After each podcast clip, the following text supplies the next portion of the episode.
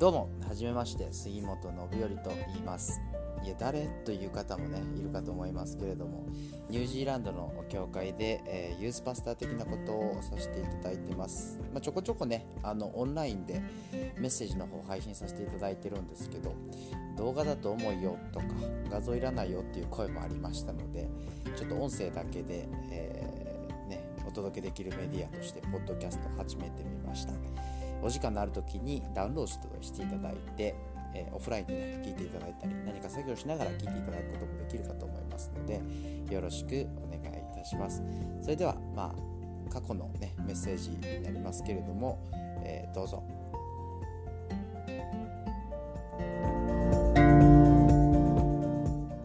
はい。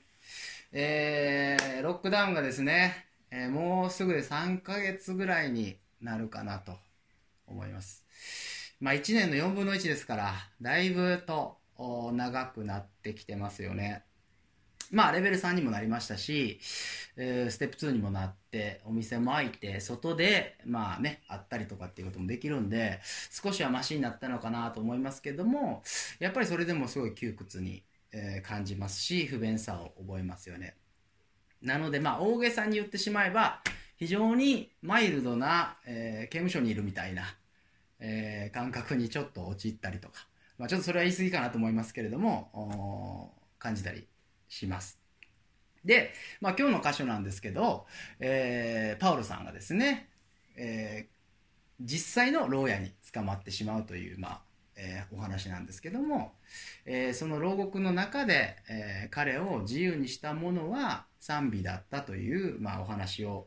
していきたいと思うんですね。まあ、最終的に彼はあ無罪方面になるんですけれども、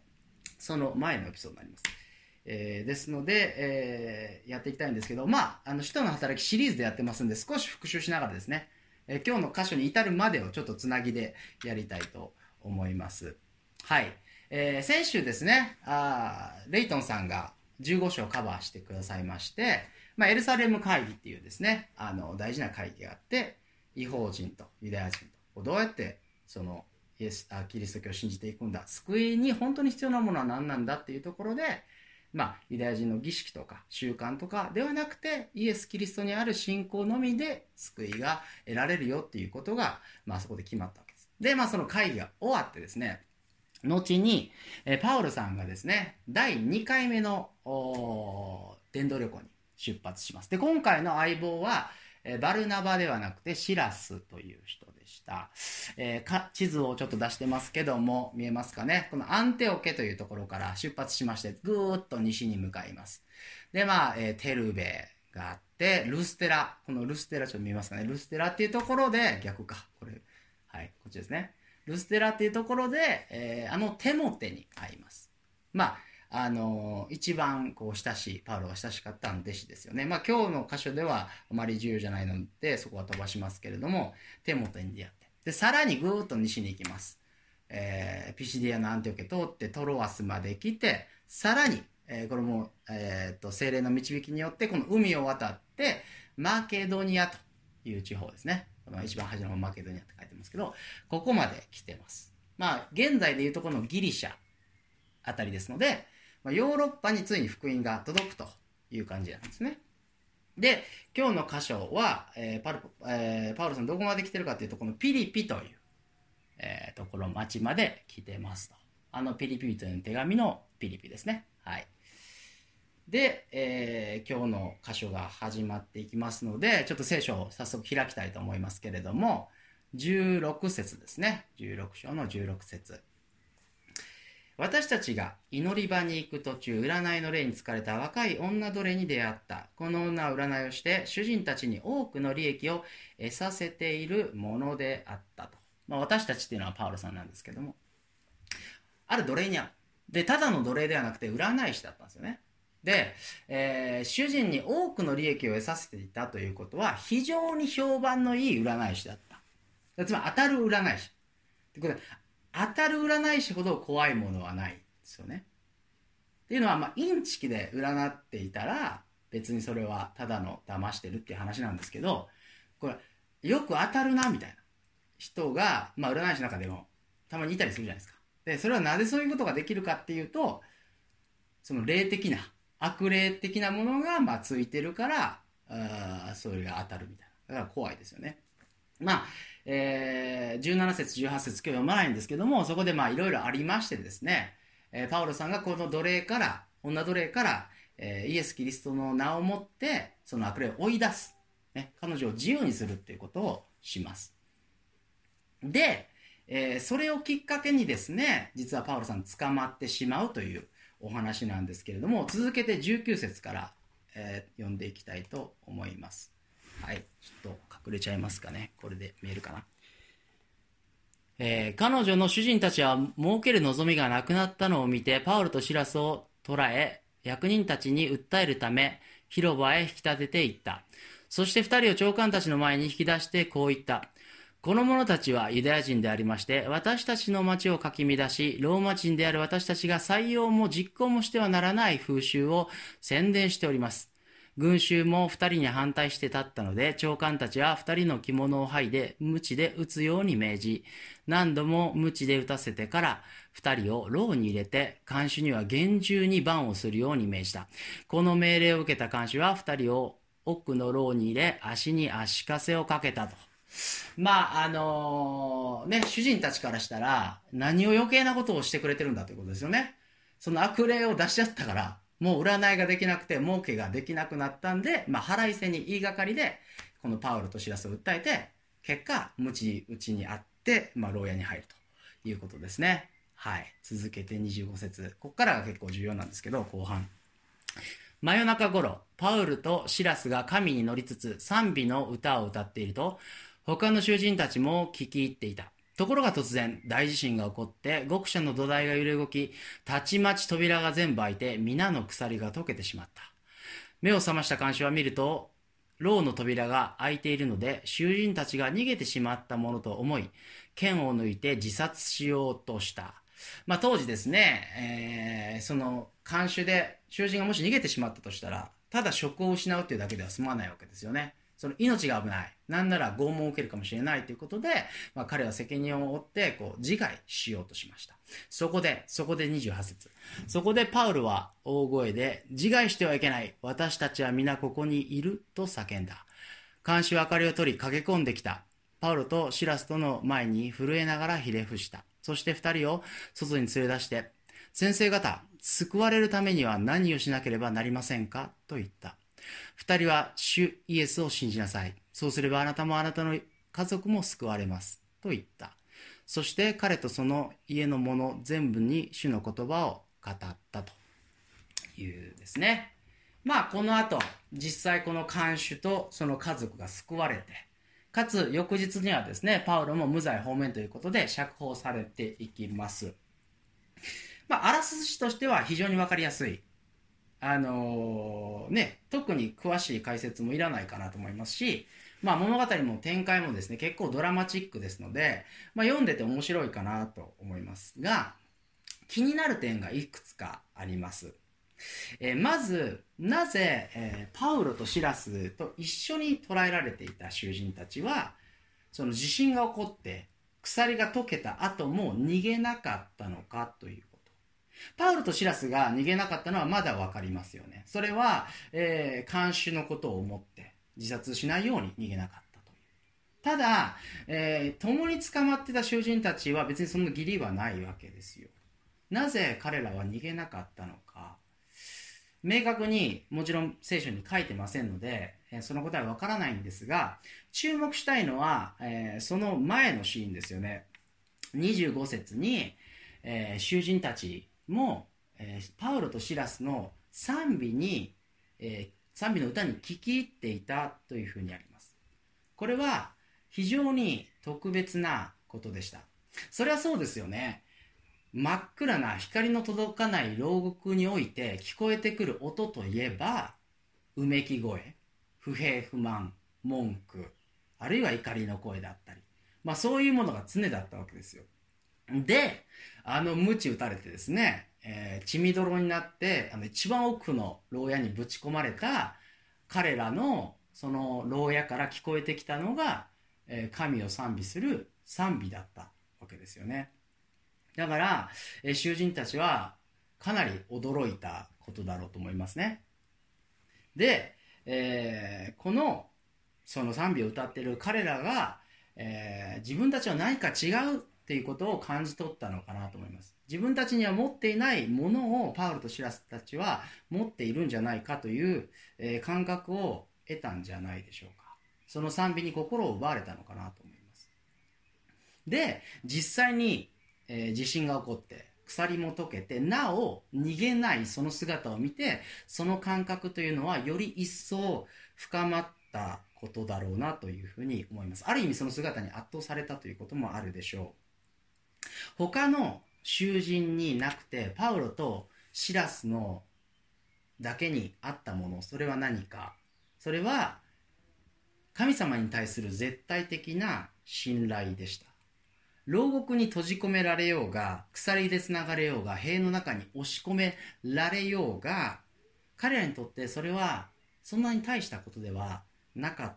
たんですね。なぜなら、シラスあパウロとシラスはいつでも私たちを信じる神様は自分たちを救うことができる、自由にすることができるということを信じていた。その証拠に地震が実際に起こって鎖が落ちても焦って逃げることはしない。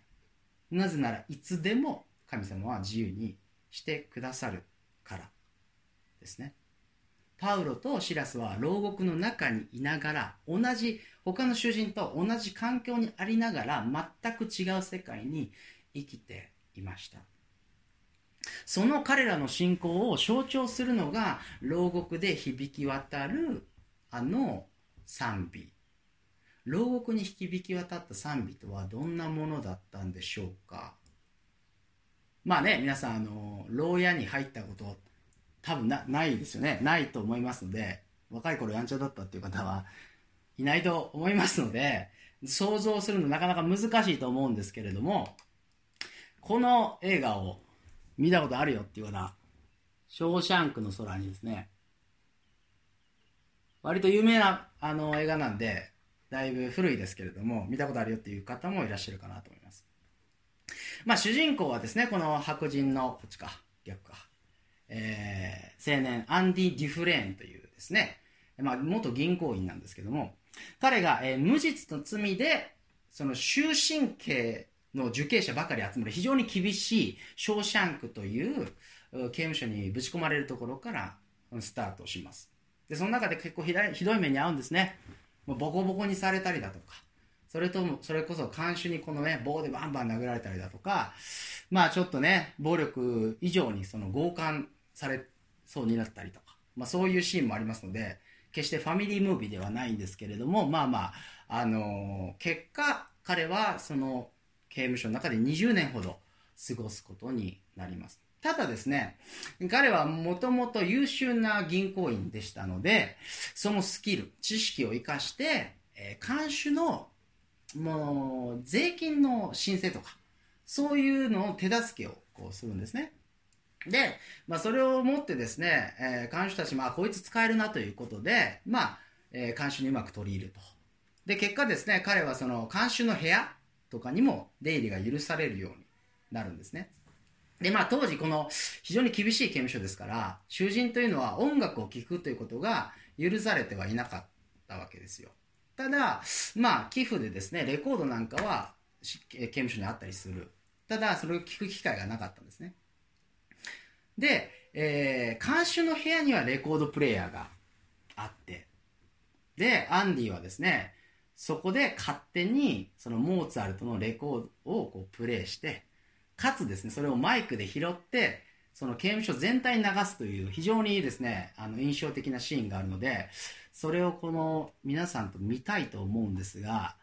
えっ、ー、とね、どれぐらいこのオンラインでスムーズに流れるかちょっと自信ないんですけど、ちょっとやってみたいと思います。えっ、と、画面、画面、これですね。はい、ミュートにしまして。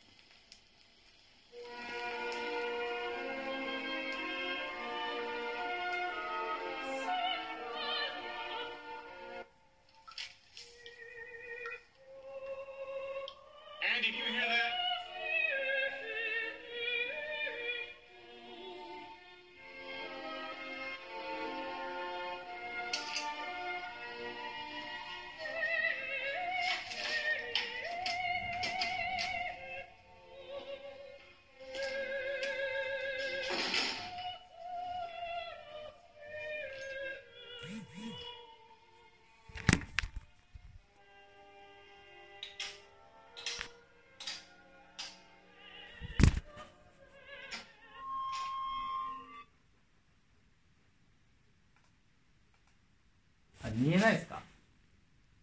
あマジっすか、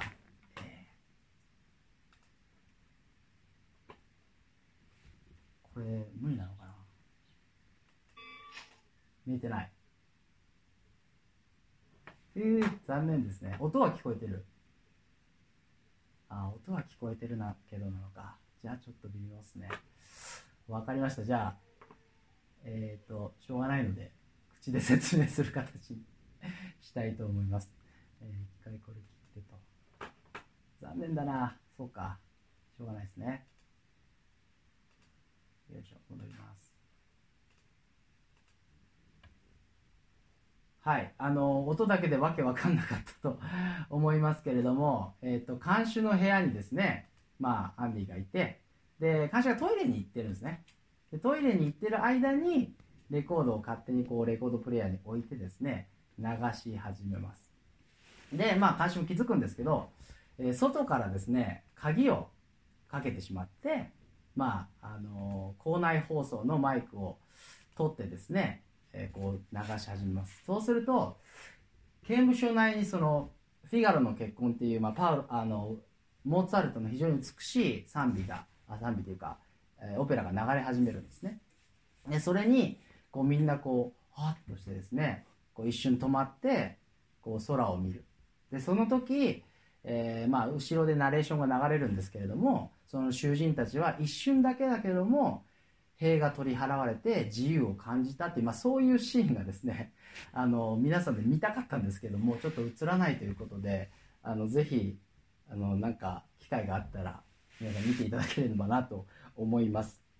で、まあ、何が言いたかったのかという話なんですけどアンディがその勝手にレコードプレイヤープレイヤーでねあのモーツァルトを流して、えー刑務所内にその音楽が響き渡る時に囚人たちの心がこう奪われて一瞬自由になります。こんな美しい音色が刑務所内に響き渡ったことは今まで一度もなかった。その瞬間彼らは自由になったんですね。パウロとシラスの賛美もそのような響きがあったのかなと思います。アンディこの主人公もまた所長や監視を恐れない塀の中にありながら自由な世界に生きている人間でした。だからこそ、まあ、勝手にモーツァルトを流しちゃったりするんですけど。でもですね、えーやっぱりそのそれをその事件がありまして、えー所長はカンカンですよ。それはそうですね。だからこのアンディも2週間懲罰房にぶち込まれます。でまあ2週間後帰ってきてですね囚人の仲間たちとこう再会するんですけど囚人の仲間が聞くんですねどうだったアンディ？みたいな。でアンディはいやこの2週間全然快適だったよというふうに。で、えー囚人の仲間はですねバカ言っちゃいけないよ。あの独房が快適なわけないだろうというふうに。でアンディはいやモーツァルトが一緒にいたからねっていうふうにで、えー囚人仲間たちもああなるほど。懲罰房にはぶち込まれたけれどもそのレコードプレーヤーを看守たちが気を利かせて流してくれてたんだなみたいな。でもそれに対してアンディは首を振ってですねいやモーツァルトはここにいた。そしてここにもと言って、えー頭と胸に指を当ててですねこう言います。音楽は誰にも奪えない。それが音楽のいいところだ。でそれに対して仲間も確かに音楽はいい。音楽は素晴らしいけどこの塀の中じゃ何の足しにもならん。ヤンディはいやこの塀だからこそ塀の中だからこそ必要なんだ。希望を忘れないために希望を思い出すために音楽は必要なんだ、まあ、そういうシーンが続いて見れるはずだったんですけどもっていう感じですね。さて音楽ってなんて素晴らしいんだという話をもちろんしたいわけではない。でも確かに音楽でしか触れることのできない心の場所というのはあるのかなと思います。そういった意味合いで賛美はやっぱり力強いなというふうに思うんですね。ある牧師さんはこのように表現していました。まあ、賛美っていうのはいろんな意味合いがあります。けどもその一つの意味は賛美とは私の人生を支配しているのは神様あなたですという告白。だから賛美をする時に私たちはどんな不自由な状況にあっても心が翼を得ることができる。それが賛美の力です。まあ、映画の中ではですねあの、まあ、ナレーション流れまして、えー、このその「フィガロの結婚」っていうオペラが言ってる内容はよくわからないけどもこの音色が素晴らしかったみたいな。そんなナレーションが流れるんです。で賛美はもちろんそうではない。音楽メロディーがというよりはどちらかというとその内容ですよね。メッセージ。歌が何を歌ってるかということが重要なわけです。その歌が発するメッセージ。私の人生を請け負ってくださるのは主だ。私の人生を支配しているのは主だというその真実が音楽を通して心に染み込むといった感じでしょうか。まあ、普通歌を歌う時っていうのは自分は気分がいい時とかね。あるいは、えー、感情を表現したい、まあ、失恋ソングとかはそうですね。っていうことですけども賛否に関して言うとただただ感情を表すだけのものではもちろんないですよね。まあ、神様感謝しますってそういう賛美もありますけどもむしろどんな感情を抱いていたとしても神様落ち込んでいます。神様希望がないです。神様歌う気になれません。でもそれでも賛美に乗せて神様あなたが私の主です。あなたが私の希望ですというふうに告白するもの。だからそれこそ奴隷制度で苦しんでいたアフリカ系、ね、アメリカ人の方からゴスペルミュージックが生まれてきたりとか、まあ、ある意味でですね賛美というのは逆境の中で歌うことのできる唯一の歌というふうに言ってもいいかもしれないですね。パウロとシラスは、えー、自分たちの信じてる神様はいつでも自分たちを救うことができるというふうに信じていました。だからこそ逆に今救うことのできる神様が救われていない鎖で今つながれているという状況に意味があるというふうにも思っていたというふうに思うんですね。で実際にね、彼らが逃げなかったことによってもっと言うとその前戻して言うと彼らがその牢につながれたことによって結果看守がそして看守と看守の家族が救われるということが起こる。つまり彼らが捕まるということにやっぱり意味があったんですよね。彼らの信仰は単純に必ず主は私を助けてくださるというものだけではなくしてたとえそうでなくてもたとえすぐに救われなくても全てを用いて主は益としてくださるという信仰を持っていたのかなというふうに思います。鎖が落ち、えー、扉が開き、ね、それでも逃げなかった彼らを看守が見つけてですね圧倒されます。そして震えながらひれ伏して30節こうですよね。先生方救われるためには何をしなければなりませんか。救われるためには何をしなければなりませんか。で、これ、看守は、じゃあ、その罪の許しが自分は必要だと、いきなり、そういう、なんかこう、ひらめきが得たのかっていうと、おそらくそうではない。なぜなら、彼はユダヤ教も知らなければ、旧約聖書も知らなければ、おそらくパウロのメッセージも聞いたことさえないわけですよ。とすると、なんか地震が起こった。すべての扉が開いちゃった。鎖も取れて、これどうしたらいいんだってそういうこの状況から抜け出すためには救われるためにはどうしたらいいんですかっていうそういうこの時点ではそういう意味合いで、えー、聞いたのかなというふうに思います。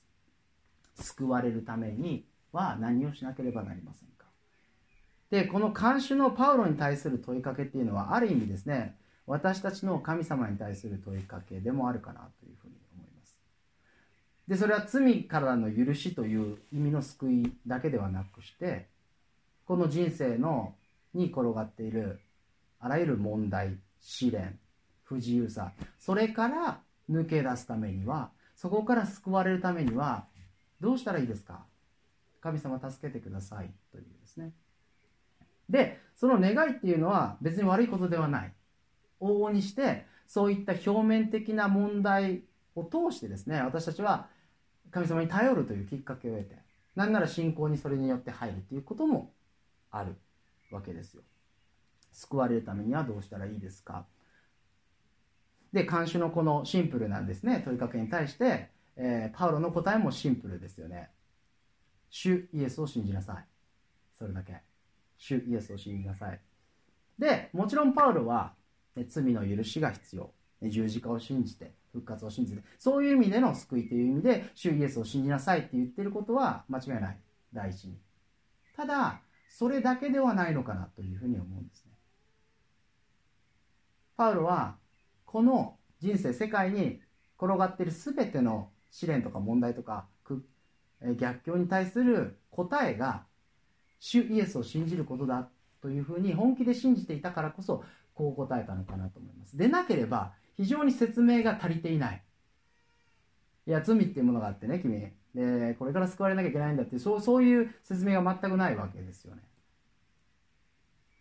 で、で、じゃあ、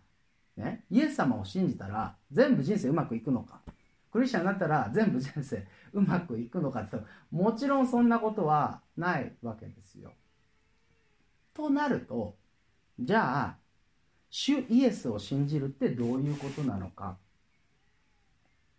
それはそれはイエス様が神様が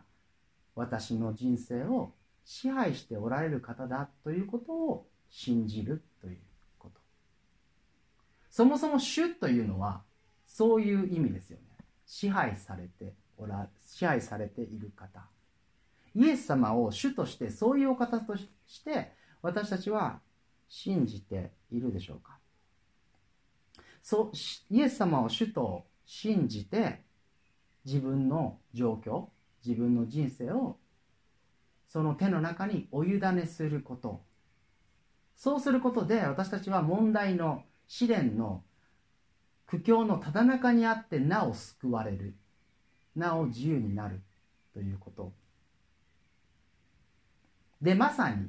まさにそれをパウロとシラスは牢獄という非常に劣悪な環境にあって賛美をするということを通して実践したわけです。私たちはどうでしょうか？まあ、あらゆる問題試練に遭う時にですねそういう意味で主イエスを信じているのか。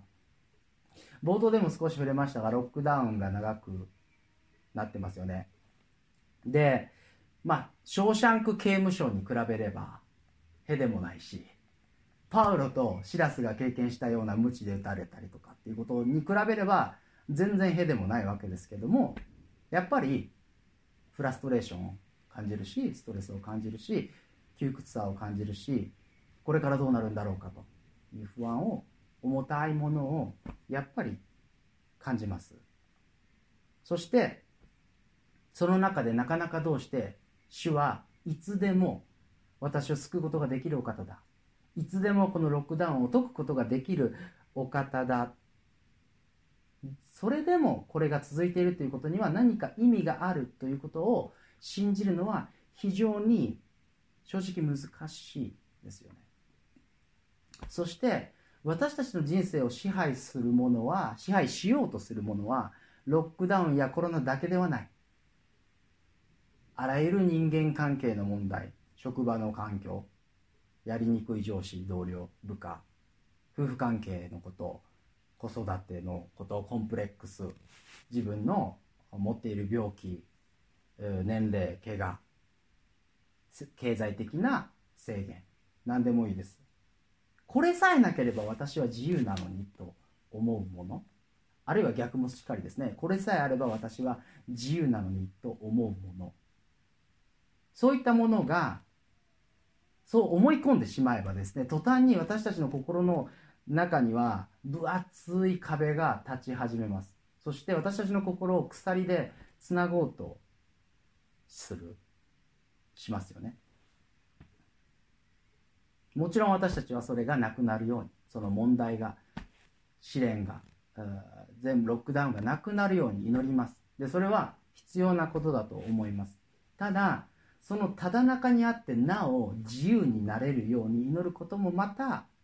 大事なのかなと思うんですね。パウロはよくその手紙の中でエペソビトへの手紙4章1節もしあの、えー、聖書あったら開いていただきたいんですけどもパウロはよくその手紙の中で私は主の囚人だというふうに言っていましたえー、エペソビトへの手紙4章1節さて、主の囚人である私は、と。主の囚人である私は。で、実際これ彼は牢屋の中でから書く、書いてるんですね、この手紙を。で、何回も捕まったりするんですよ。そのパウロのその生涯の中で。で、自分を主の囚人だというふうに言っている。でも、実際問題、ローマに捕まってるわけだから、彼はローマの囚人なわけですよ。ローマに支配されてる。でも、本当に自分を支配しているのはローマでもない権力でもないこの鎖でも壁でもない主のみだと彼は信じていたからこそどんな状況にあっても彼は自由だったんですね私の人生を支配しているのは主だ。このシンプルな真実を信じることができるなら私たちはいかなる状況にあってもそれこそロックダウンの中にあっても自由になれるなれるかなと思います。まあでもなかなかどうして難しいというお話しましたがだからこそそういう時のために賛美があるかなと。私たちの感情はついていかないかもしれない。気持ちは追いつかないのかもしれない。それでもそれでも賛美の中で共に私の主はイエス・キリストであり私の人生は神様に握られていると共に告白をするのであればショーシャンクの囚人が束の間自由を垣間見ることができたように私たちもまた賛美の中で自由を垣間見ることができる。そしていつでも救うことができる神様。いつでも私たちを自由にできることができる神様がこの状況に私たちを置かれている。そこに意味があると信じパウロが牢屋の中で監視を救ったようにこの不自由な中で私たちもまた主の御業を御心をなすことができるならばこれだけ素晴らしいことはないというふうに思うんですね。最後に、えー、ローマ人への手紙8章38節から39節をお読みして、えー、閉じたいと思いますが私はこう確信しています。死も命も見つかいも権威あるものも今あるものも後に来るものも力あるものも高さも深さもその他のどんな被造物も私たちの主キリストイエスにある神の愛から私たちを引き離すことはできません。お祈りします。恵み深い父なる神様あなたが私たちの主であることを改めて覚えて告白します。このロックダウン長くなって非常に不便さを感じますしいろんな不安を覚えておられる方また実際に経済的に非常に厳しくなっていらっしゃる方もいるかと思います。いろんな状況が私たちを塀の中へ押し込めようとしますがその中にあって私たちはあなたが主であることをあなたが私たちの人生を握っていてくださるということを思い出すことができますように共に賛美し、共に告白し続けるものである、ありますように助けてください。感謝して、主イエス・キリストの皆によってお祈りします。アーメン